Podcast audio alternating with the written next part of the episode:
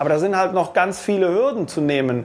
Diskussionen mit Versicherungen, mit Sachverständigen, ähm, welche Sachen sind angeboten worden, welche Sachen werden genehmigt. Ich muss Gewerke zusammensuchen, dann müssen die Gewerke auch wieder ihre Angebote abgeben, dann wird über diese Angebote wieder entschieden, funktioniert das alles, ich weiß es nicht. Das hat Ingo Gemein Ende August in einem Interview mit dem SWR gesagt. Er lebt in Altenburg. Sein Haus wurde durch die Hochwasserkatastrophe im Juli stark beschädigt. Die Bilder von eingestürzten Häusern und schwimmenden Autos haben wir alle noch gut vor Augen. Wo früher Häuser standen, sieht man heute nur noch Ruinen.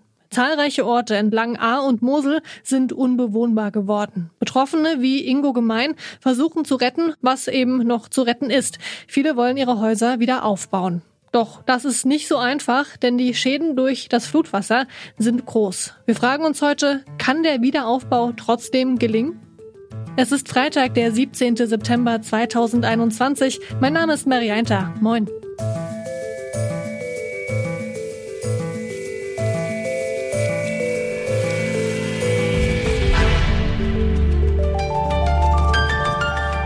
Zurück zum Thema.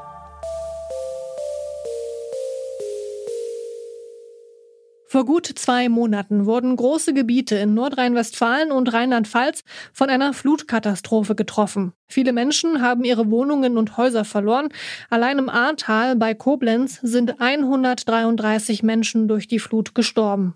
Noch immer sind viele Häuser unbewohnbar. Schnell haben Menschen aus ganz Deutschland dabei geholfen, die gröbsten Schäden zu beseitigen. Nun machen sich die Betroffenen daran, Haus und Leben wieder aufzubauen. Auf welche Probleme stoßen sie dabei?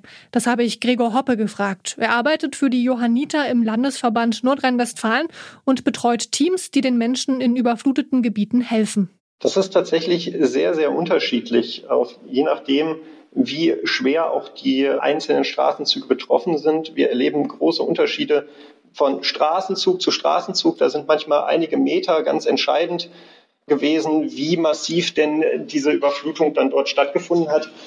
Im Großen und Ganzen erlebe ich aber eine Bindung der Leute zu ihrer Wohnung, zu ihrem Dorf. Und es haben sich auch ganz, ganz viele sehr starke Gemeinschaften vor Ort gegründet, auch spontan, die bis jetzt auch weiter bestehen und sich dort unterstützen. Und genau diese Strukturen versuchen wir als Johanniter auch weiter zu unterstützen, wo wir das können. Wir versuchen zum Beispiel Bedürfnisse von Betroffenen und ehrenamtliche Helfer, Spontanhelfer zusammenzubringen, um dann dort bestmöglich Unterstützung den Leuten zukommen zu lassen. Die Leute brauchen ganz am Anfang erstmal die Möglichkeit, irgendwo zu wohnen. Sie brauchen die Möglichkeit, den Müll zu beseitigen. Sie brauchen die Möglichkeit, grobe Arbeiten erledigt zu bekommen. Sie brauchen die Möglichkeit, Essen zu haben.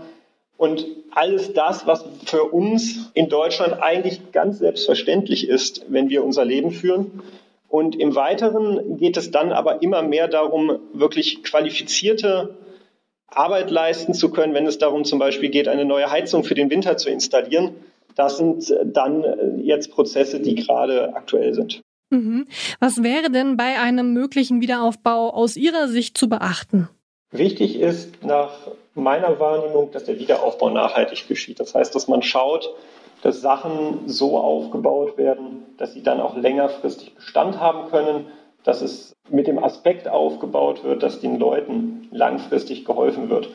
Und ich glaube, da ist es auch sehr, sehr wichtig, Personen vor Ort eng mit einzubeziehen, stark in den Kontakt mit den Leuten zu treten, um überhaupt auch diese Bedürfnisse und diese Wünsche zu erkennen und darauf dann zu reagieren.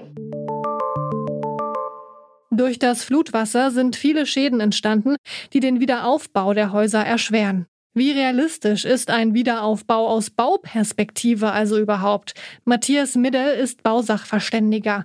Er war in den Katastrophengebieten unterwegs und hat Gutachten für betroffene Gebäude ausgestellt. Ihn habe ich gefragt, welche Schäden durch das Flutwasser besonders schwerwiegend sind. Wir haben zunächst einmal äh, die Situation, dass viele Gebäude durch die unheimliche Wucht der Wassermassen beansprucht worden sind. Das sind äh, Situationen, für die diese Gebäude in aller Regel gar nicht ausgelegt waren und dementsprechend Schäden genommen haben. Also aus rein statischer, mechanischer Sicht. Darüber hinaus äh, haben wir die Situation, dass die Wassermassen, die dort auf die Gebäude eingewirkt haben, kein klares Leitungswasser war, sondern sich in diesen Wässern alle möglichen mitgeschwemmten und mittransportierten Bestandteile befanden. Insbesondere sind es hier Fäkalien, die mitgeschwemmt worden sind oder aber auch Bestandteile aus geborstenen Öltanks oder aus Leckage geschlagenen Öltanks.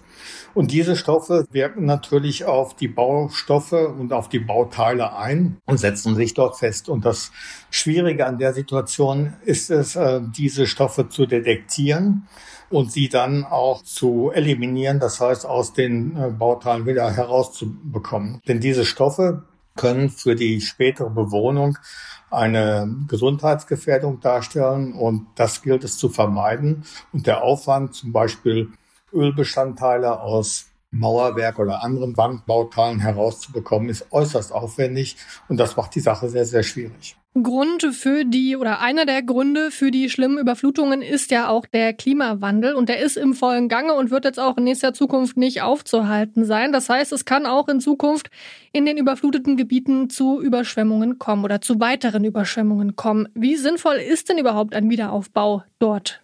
Ja, die Frage äh, liegt natürlich auf der Hand und es ist zunächst erstmal naheliegend, der Frage nachzugehen, äh, ob ein Wiederaufbau an den Stellen, die jetzt geschädigt worden sind, äh, sinnvoll ist. Aber man muss natürlich berücksichtigen, die Bewohner in diesen Gebieten haben in aller Regel nur diese eine Immobilie und dieses eine Grundstück. Das ist ihre Existenz. Und diesen betroffenen Personen dieser Existenz zu berauben, ich glaube, wäre nicht der richtige Weg. Vielmehr, glaube ich, ist es sinnvoll, dass man im Rahmen eines Wiederaufbaus in diesen Bereichen die richtigen Techniken anwendet und vielleicht auf andere Baustoffe ausweichen sollte. Falls ein Wiederaufbau aber doch nicht möglich sein sollte, welche Alternativen gäbe es denn? Ja, wenn man solche Grundstücke aufgeben sollte, wäre das natürlich zunächst erstmal für die betroffenen Personen sehr dramatisch welche Möglichkeiten es dort geben könnte, durch Ausgleichsmaßnahmen Ersatzgrundstücke in höher gelegenen Talabschnitten ausweichen zu können. Das wird sicherlich von den äh, Besitzverhältnissen letztendlich abhängig sein und das ist sicherlich weniger eine technische Frage als eine ja, rechtliche Frage, die dort zu beantworten ist. Die Schäden, die das Hochwasser hinterlassen hat, sind immens. Sie zu beseitigen wird Jahre dauern, meint der Bausachverständige Matthias Middel. Ein Wiederaufbau ist zwar aus baulicher Perspektive an manchen Stellen nur sehr schwer machbar, doch viele der Menschen, die in den betroffenen Gebieten leben, fühlen sich eng mit ihrem Wohnort verbunden. Der Wiederaufbau ist für sie also auch die Chance, ein Stück zu Hause wieder zu gewinnen. Und jetzt noch kurz was in eigener Sache. Diesen Podcast, viele weitere Podcasts und auch die Streams von uns beim Podcast Radio Detektor FM könnt ihr übrigens auch in unserer App hören. Einfach im App Store oder bei Google Play nach Detektor FM suchen und die App runterladen. Das Hören geht dann auch ganz bequem im Auto über Apple CarPlay und Android Auto. So, genug Werbung. Ich darf mich noch bedanken bei Anna Luko, Claudia Peissig und Benjamin Serdani. Chefs vom Dienst waren Alia Rentmeister und Toni Mese. Und ich bin Marianta. Ciao. Zurück zum Thema vom Podcast Radio Detektor FM.